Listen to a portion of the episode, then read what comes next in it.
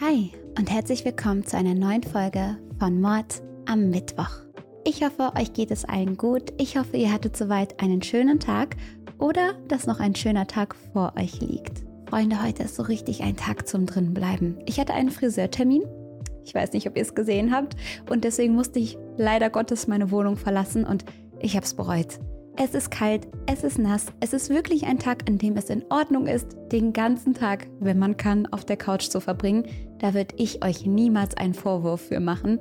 Und in dem Sinne hoffe ich, dass ihr euch jetzt eingekuschelt habt, dass es euch gut geht, dass ihr es euch gemütlich gemacht habt. Und jetzt könnt ihr eure Öhrchen spitzen, denn das, was jetzt kommt, das ist der pure Wahnsinn. Lasst mir gerne ein Abo oder ein Like da. Oder wenn ihr das hier als Podcast hört, dann lasst mir doch gerne Bewertung da. Ich freue mich sehr und wir starten jetzt rein. Jimmy Savile wird zu seinen Lebzeiten in Großbritannien als Nationalheld gefeiert. Ihr könnt euch ihn vorstellen als so eine Art Thomas Gottschalk aus Großbritannien. Er ist bekannt als charismatischer Entertainer, er ist ein beliebter Moderator und gilt als absolutes Pop-Idol. Doch hinter diesem glitzernden und glänzendem Image verbirgt sich eine ganz andere Seite. Denn Jimmy ist nicht diese nette Person, die er im Fernsehen vorgibt zu sein. Seine Macht, die er durch seine Position als berühmte Persönlichkeit über Jahre immer weiter aufbauen kann, nutzt er zu seinem perfiden Vorteil. Jimmy ist nicht nur Moderator, er ist nicht nur Superstar.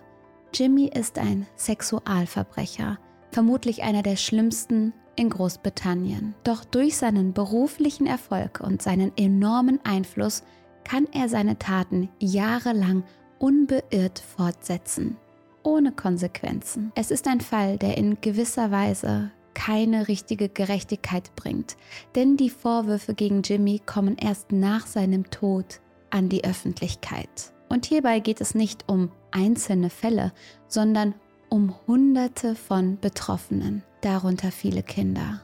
Sie trauen sich erst nach seinem Tod von ihren Erfahrungen zu berichten. Doch wie kann es so weit kommen, dass ein Mann so viele Menschen missbrauchen kann und niemand etwas dagegen tut? Aber starten wir zunächst mal mit der Frage, wer dieser Jimmy genau ist. Jimmy Wilson Vincent Saville wird am 31.10.1926 im Norden Englands, genauer gesagt in Leeds, geboren. Jimmy ist der jüngste von sechs Geschwistern und die Kinder wachsen während der Great Depression auf. Die Great Depression oder auch als große Depression bezeichnet, ist eine große Wirtschaftskrise, die 1929 weltweit ausbricht.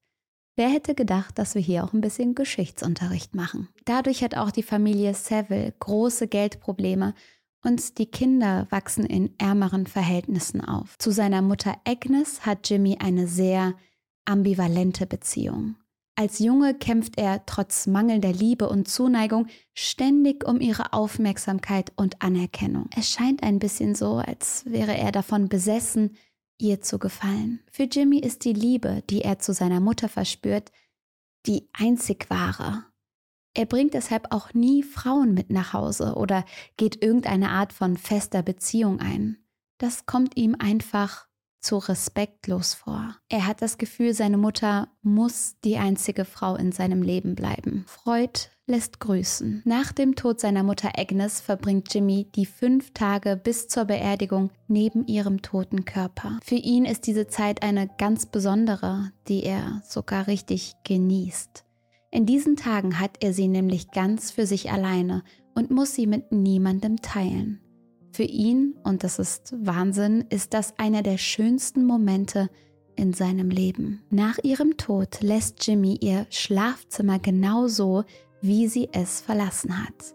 Ihre Klamotten bringt er regelmäßig zur Reinigung. Diese Routine hält er bei und das fast vier Jahrzehnte lang. Durch die schwere finanzielle Lage der Familie beginnt Jimmy schon während seiner Jugend zu arbeiten. Mit 14 Jahren ist er deshalb im Kohlebergbau angestellt. Als er sich bei der Arbeit in den Minen nach einiger Zeit jedoch eine schwere Verletzung der Wirbelsäule zuzieht, schlägt er einen neuen Karriereweg ein. Jimmy will Entertainer werden. Und so fängt er an, diverse Tanzlokale und Nachtclubs in seiner Heimatstadt Leeds zu leiten. Hier fällt er vor allem durch seinen exzentrischen Kleidungsstil und seine schräge Frisur und seine abgedrehte Art auf. Seine hellblonden, fast schon weißen Haare trägt Jimmy meist schulterlang und mit einem Pony. Manchmal fallen ihm die Haare dann bis zu den Augenbrauen ins Gesicht und manchmal kämmt er sie aber auch zur Seite. Meistens trägt er sehr ausgefallene Klamotten mit wilden Mustern und auffallenden Farben. Sein Aussehen hilft ihm dabei, im Ort an Bekanntheit zu gewinnen. Bald schon ist sein Name in aller Munde. Jeder kennt den Mann, der bunte Jogginganzüge, lustige Brillen und eine Zigarre im Mund zu seinem persönlichen Markenzeichen macht. Doch Jimmy möchte seine Karriere ausweiten und bekommt relativ schnell viele Moderatorenjobs. Die Leute sind von ihm begeistert und besonders sein einfacher Hintergrund und seine schwierige Jugend machen ihn so sympathisch. Jimmy ist einfach authentisch.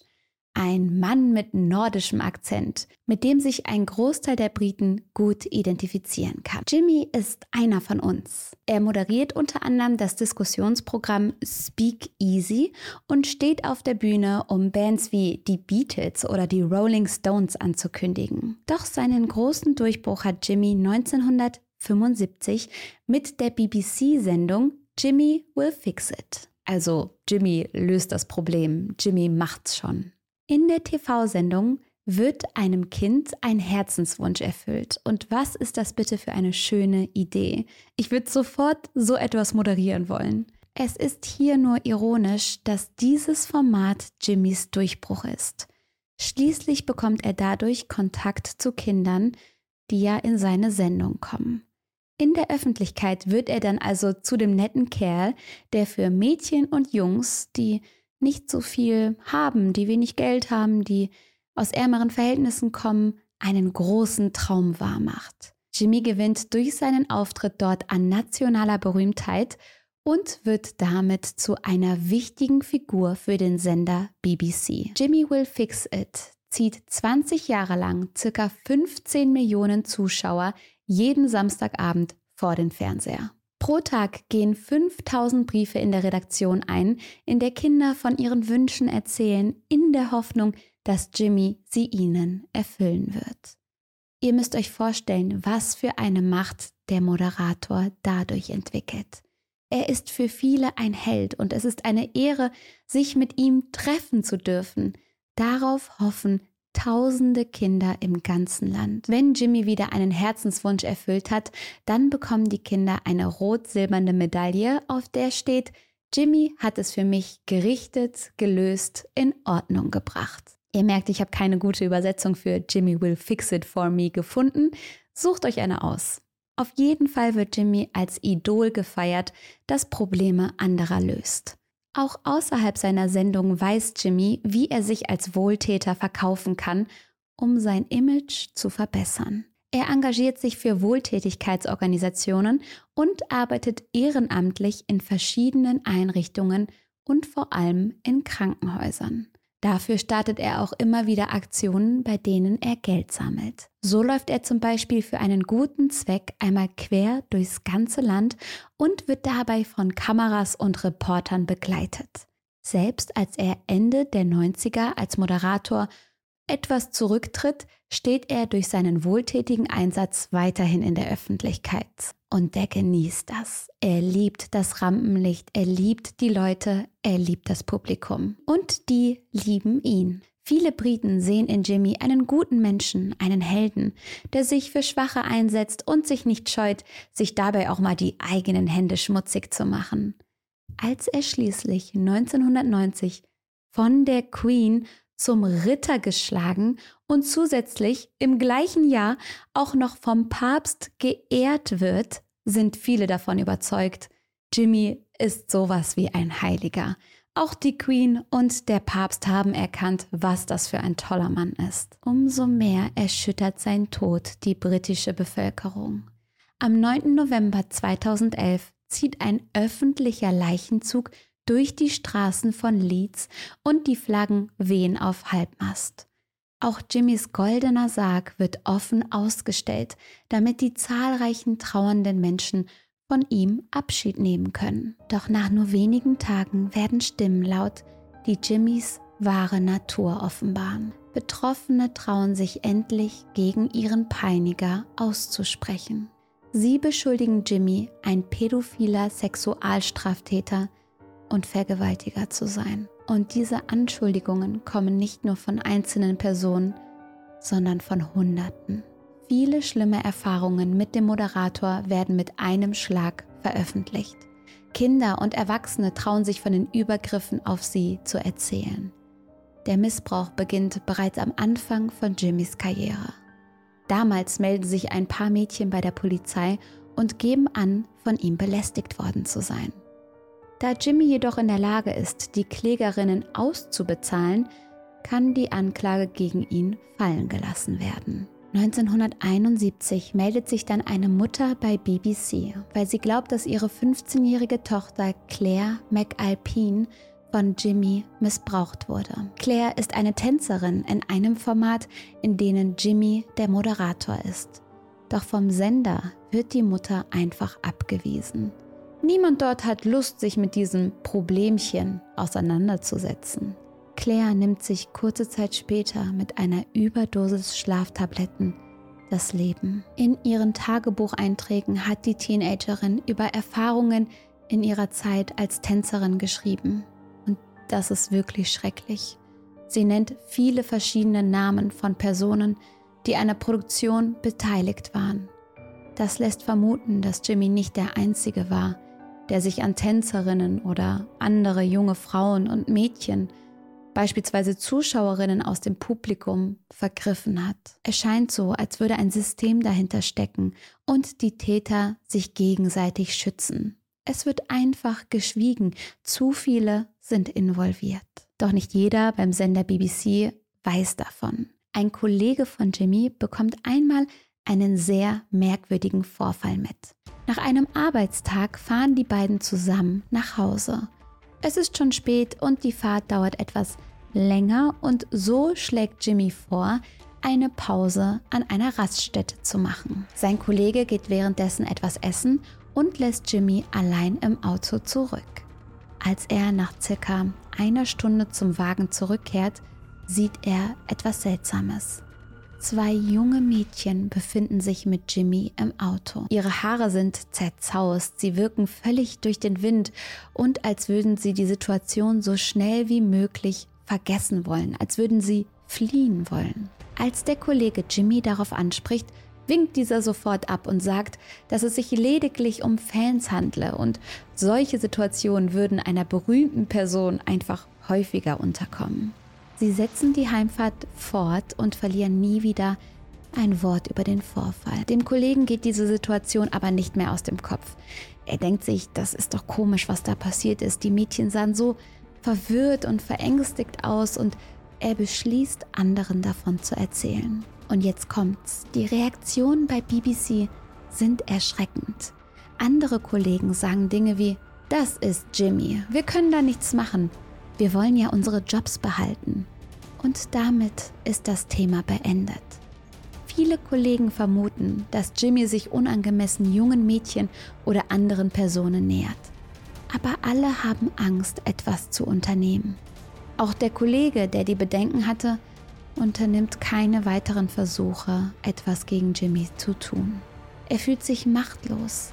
Er schwört sich ab diesem Zeitpunkt lediglich, dass er niemals wieder eine Sendung anschauen wird, in der Jimmy auftritt. Aber ganz ehrlich, bei jemandem, bei dem Millionen Zuschauer einschalten, hat das, glaube ich, nicht so die Wirkung. Jimmy nutzt nicht nur seinen Einfluss bei BBC, um seinen Missbrauch über Jahre hinweg unbeirrt fortzusetzen. Denn seine Wohltätigkeitsarbeit in Einrichtungen und Krankenhäusern bieten ihm die perfekte Gelegenheit, mit seinen Opfern in Kontakt zu treten. Etwa 28 englische Krankenhäuser werden zu Tatorten seiner Verbrechen. Auch in der forensischen Psychiatrie Broadmoor ist Jimmy häufig und verkauft sich auch dort als wohltätiger Mensch. Nachdem er einige Zeit ehrenamtlich in der Einrichtung arbeitet, wird ihm eine Führungsposition angeboten, die er natürlich annimmt. So bekommt Jimmy ein eigenes Büro, ein Haus auf dem Gelände und einen Schlüsselbund,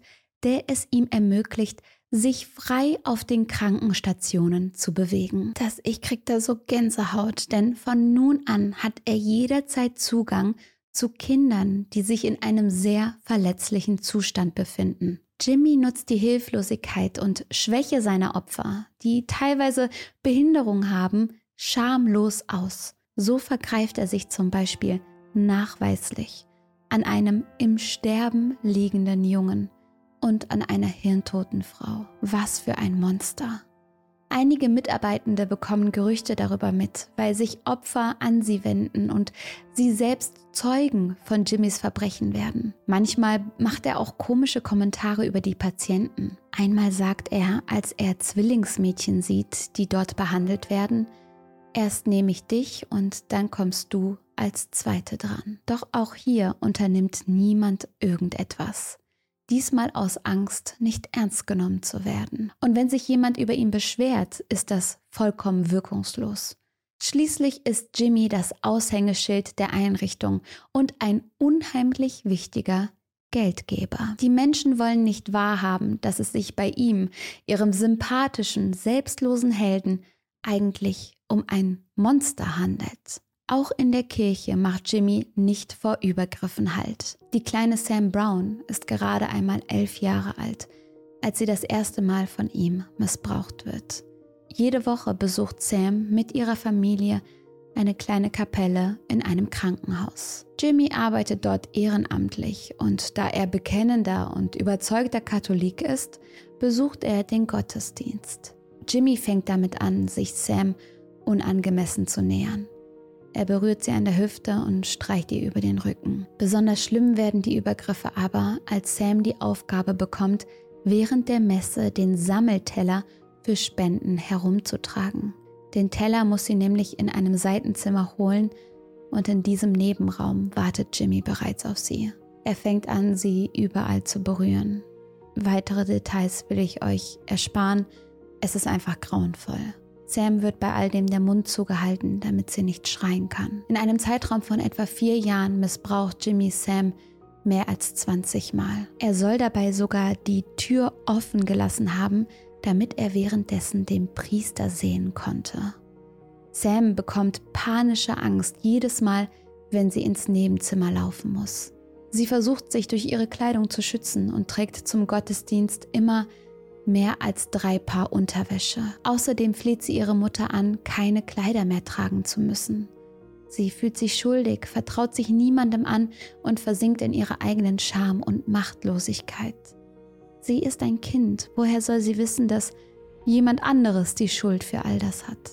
Jimmy nutzt das kleine Mädchen jahrelang schamlos aus. Als wären diese Übergriffe bei BBC und in den sozialen Einrichtungen nicht schon genug, sollen Jimmys Taten noch größere Ausmaße haben. Gemeinsam mit Pfarrern und anderen Personen feiert er manchmal tagelang seine kleinen Partys. Als Gäste, ihr ahnt es schon, sind immer auch Kinder mit dabei, häufig im Alter zwischen sechs und zehn Jahren. Die erwachsenen Männer verbringen mehrere Tage mit den Jungen und Mädchen in einer Wohnung, wobei immer mal wieder mit einem der Kinder für einen gewissen Zeitraum verschwindet. Es handelt sich dabei um ein pädophilen Netzwerk, in dem Jimmy eine bedeutende Rolle hat. Er ist ein häufig geladener Gast. Viele Kinder werden in diesen pädophilen Ring eingeschleust und Jimmy vergeht sich an ihn. Einer der Jungen, der von dem Moderator missbraucht wird, heißt Steven. Er sagt über die Täter des Rings, dass sie die Kinder wie Objekte behandelt haben. Einfach irgendwas, was jeder benutzen darf. Zitat, man könnte es mit einer Tüte Bonbons vergleichen, in die jeder reingreift. Wir bedeuteten ihnen überhaupt nichts. Jimmy scheint also von niemandem Halt zu machen. Seine Opfer sind zwischen 5 und 75 Jahren alt, darunter Kinder, Patienten und Krankenhauspersonal. Dass Jimmy in einem seiner Interviews erzählt, dass Krankenhäuser seine Lieblingsorte seien, hat rückblickend einen sehr, sehr bitteren Beigeschmack. Die Anschuldigungen reichen von anzüglichen Bemerkungen bis hin zu hunderten sexuellen Übergriffen und drei Vergewaltigungen. 2012, ein Jahr nach Jimmys Tod, haben sich bereits mehr als 450 Personen gemeldet, die einen Missbrauch durch den Moderator erlebt haben. Dabei handelt es sich jedoch nur um die bekannten Fälle. Man geht von einer weitaus höheren Dunkelziffer aus. Die Opfer von Jimmy sind häufig besonders verletzlich und hilflos. Viele stehen bei seinen Übergriffen unter dem Einfluss von Medikamenten. Manche sind zum Zeitpunkt des Missbrauchs vermutlich sediert oder bewusstlos oder haben schlichtweg keine Kraft, um sich zu wehren. Untersuchungsergebnisse und Zeugenaussagen zeigen zudem, dass Jimmy auch vor Leichenschändung keinen Halt gemacht hat. Er soll sich an Toten vergriffen haben. Doch wie kann es sein, dass Jimmy zu Lebzeiten keine Konsequenzen tragen muss? Es ist wie gesagt nicht so, als hätte es nie Beschwerden über ihn gegeben. Während der Jahre seiner Karriere treten häufiger Anschuldigungen gegen ihn auf, diese werden aber immer totgeschwiegen und ignoriert. Es ist auch nicht so, als hätte die Polizei nie Hinweise auf ein unangemessenes Verhalten von Jimmy bekommen. In den 90ern erhält die Polizei einen Brief, in dem Jimmys Taten beschrieben werden. Unter anderem schreibt die Person, seine Spendensammelaktionen erfolgen nicht aus Selbstlosigkeit, sondern aus einem Eigennutz. Wussten Sie, dass er ein Pädophiler ist, der sich an Kindern vergeht? Er glaubt, er sei unantastbar. Das weiß ich aus eigener Erfahrung. Bitte lassen Sie ihn nicht davonkommen. Der Verfasser möchte anonym bleiben weil er selber Angst hat vor den Konsequenzen seiner Anschuldigungen. Auf keinen Fall möchte er dadurch in der Öffentlichkeit stehen oder irgendwie Aufmerksamkeit bekommen. Er will einfach seine Wahrheit sprechen. Doch Jimmys Einfluss reicht bis ins Polizeirevier. An Freitagen veranstaltet er immer kleine Treffen. Er sagt, seine Freunde würden sich einfach treffen und unter diesen Freunden sind natürlich viele einflussreiche Menschen und Polizeibeamte. Und einer der geladenen Ermittler bekommt diesen Brief zugesteckt und versichert, dass er die Sache im Griff habe. Doch der Brief wird archiviert. Weitere Ermittlungen gegen Jimmy werden eingestellt. Wieder einmal werden die Anschuldigungen also nicht weiterverfolgt. Tatsächlich finden mit der Einführung des Internets immer mehr Anschuldigungen gegen Jimmy ihren Weg an die Öffentlichkeit. In Foren tauschen sich Opfer von Jimmys Missbrauchstaten untereinander aus und warnen vor dem Medienstar. Doch sobald Jimmy in Interviews mit den Vorwürfen konfrontiert wird, streitet er einfach alles ab. Dabei tut er entweder so, als habe er noch nie etwas von den Anschuldigungen gehört, oder als handele es sich bei den Menschen einfach um Lügner, um Nichtsgönner, um Neider. Irgendwann reagiert der Moderator auch immer gereizter. Er schiebt die Anschuldigungen darauf, dass die Leute auf sein Geld aus seien und dass sie nur berühmt werden wollen. Auf seinen Nacken. Das sind genau die Aussagen, vor denen Betroffene von sexuellem Missbrauch häufig Angst haben und mit denen sie in der Öffentlichkeit leider immer wieder konfrontiert werden. Die wollen ja nur Aufmerksamkeit, die wollen ja nur Geld, die wollen einfach nur berühmt werden, diese Lügner. Auch viele Opfer von Jimmy erzählen davon, dass sie sich gegen eine Anzeige entschieden haben, um ihre Familie zu schützen. Viele denken, dass die Öffentlichkeit ihnen einfach nicht glauben würde. Schließlich steht ihr Wort gegen das eines Mannes, der vom Papst geehrt wurde und mit Prinz Charles und Prinzessin Diana befreundet ist. Tatsächlich ist die Macht von Jimmy auch über seinen Tod hinaus ganz klar deutlich. Es wird sich zunächst viel Mühe gegeben, die Vorwürfe gegen ihn möglichst klein zu halten. Ein Bericht, in dem die Aussagen mehrerer Frauen veröffentlicht werden sollen, die von Jimmy auf dem BBC-Gelände missbraucht wurden, wird kurzfristig gestrichen. Außerdem lehnen sieben Zeitungen es ab, einen Artikel mit Beweisen über die Vorwürfe zu veröffentlichen. Manche begründen es damit, dass sie es respektlos finden, die Thematik so kurz nach Jimmys Tod in ihre Zeitungen zu bringen. Schlussendlich wird die Story aber doch gedruckt und hunderte Betroffene wissen plötzlich, dass sie nicht mit ihrem Schicksal alleine sind. Ein psychologisches Gutachten, das über Jimmy erstellt wurde, geht davon aus, dass sexuelle Befriedigung bei seinen Missbrauchstaten eine untergeordnete Rolle spielte. Viel wichtiger waren ihm Macht und Kontrolle, hervorgerufen durch eine Person, die ihm hilflos ausgeliefert scheint. Jimmy war höchstwahrscheinlich unfähig, anhaltende, stabile und liebevolle Beziehungen und Partnerschaften zu führen. Von einigen Menschen wird er aufgrund seiner kaum vorhandenen Gefühlsregungen sogar als roboterhaft bezeichnet. Er war in der Lage, zwischen verschiedenen Rollen hin und her zu wechseln. So war er in der Öffentlichkeit ein erfolgreicher Moderator, ein Wohltäter und hinter verschlossenen Türen ein grausamer Sexualstraftäter. Der Fall Jimmy Savile sorgt dafür, dass in Großbritannien mehrere Ermittlungen wegen Kindesmissbrauchs eingeleitet werden. Dabei werden Missstände aufgedeckt, die sich quer durch alle britischen Bevölkerungsschichten ziehen. Der Polizei werden nun jahrelange nachlässige Ermittlungen und Ignoranz vorgeworfen. Insgesamt werden 261 Persönlichkeiten des öffentlichen Lebens verdächtigt, etwas mit Kindesmissbrauch zu tun zu haben, darunter 76 Politiker. Jimmy Savile war ein Mann, der sich nicht versteckt hat. Ganz im Gegenteil, er ist aufgefallen, er war berühmt und er liebte es, in der Öffentlichkeit zu stehen, mit seinen bunten Outfits und seiner schrägen Frisur.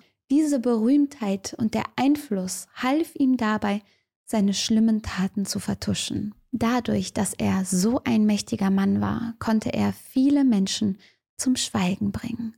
Was aber noch schlimmer ist, ist, dass andere Personen davon wussten und sich aufgrund seines Status nicht gegen ihn stellten. Jimmy hatte zu viel Einfluss, Macht und Kontrolle in seiner Umgebung. Schlussendlich konnte er tun und lassen, was er wollte, ohne mit Konsequenzen rechnen zu müssen. Da sich niemand traute, an die Öffentlichkeit zu gehen oder die Opfer, die sich getraut haben, als Lügner dargestellt wurden, wussten viele Betroffene gar nichts voneinander. Die Kinder, die Frauen, die Männer, die älteren Damen lebten in dem Glauben, dass sie das einzige Opfer von Jimmy waren und dadurch fehlten vielen die Kraft, sich gegen ihn zu wehren. Selbst Polizeibeamte halfen dabei, dieses Bild zu konstruieren und die Beschwerden abzutun. Bei dem Fall musste ich auch an Harvey Weinstein denken. Ich denke, viele von euch geht es da ähnlich. Es kommt immer wieder vor, dass erfolgreiche Personen ihren Einfluss nutzen und denken, dass sie aufgrund ihres Geldes oder ihrer Macht alles tun dürfen. Oftmals kommen sie damit ja durch. Besonders erschreckend ist dabei, dass diese Täter häufig in der Öffentlichkeit gefeiert werden und dann wird einfach weggesehen. In dem Fall Jimmy haben mehrere Menschen und Institutionen versagt. Die Betroffenen wurden alleingelassen und das Leben von vielen Personen wurde dadurch zerstört. Schließlich hätten weitere Opfer verhindert werden können, wenn sich jemand getraut hätte, gegen Jimmy vorzugehen. Viel zu lange hat sich niemand für die Betroffenen eingesetzt. Und ich denke, was wir aus diesem Fall lernen können, ist, dass wir unsere Idole hinterfragen. Ich kenne das auch, dass man manchmal für eine Person schwärmt und denkt, oh mein Gott, das ist der beste Mensch der Welt oder sie ist so toll, sie muss vom Himmel geschickt sein und es ist ja auch schön, an das Gute in den Menschen glauben zu wollen. Aber nur weil jemand berühmt ist oder viel Geld hat oder eine klasse Karriere hingelegt hat, heißt das nicht, dass diese Person ist besser als wir alle anderen. Und ich verstehe, dass gerade Geld und Macht einem große Angst machen kann. Jimmy konnte entscheiden, wer seine Karriere fortsetzen darf und wer gefeuert wird. Er hatte die Macht, Krankenhäuser mit Geld zu unterstützen oder sie einfach fallen zu lassen. Und so einem Mann ans Bein zu pinkeln, da stelle ich mir auch unglaublich gruselig und angsteinflößend vor. Aber er konnte sein Leben leben, so wie er es wollte. Er konnte in Frieden sterben und hat so viele gebrochene Seelen zurückgelassen. Ich wünsche den Betroffenen von ganzem Herzen, dass die Wunden allmählich alle heilen und auch wenn Jimmy keine Strafe mehr bekommen hat, die er verdient hat, hoffe ich, dass sie Frieden schließen konnten und dass sie nun über das reden können, was ihnen angetan wurde. Und euch wünsche ich einen wunderschönen Abend. Passt auf euch auf. Macht's gut. und bis dann.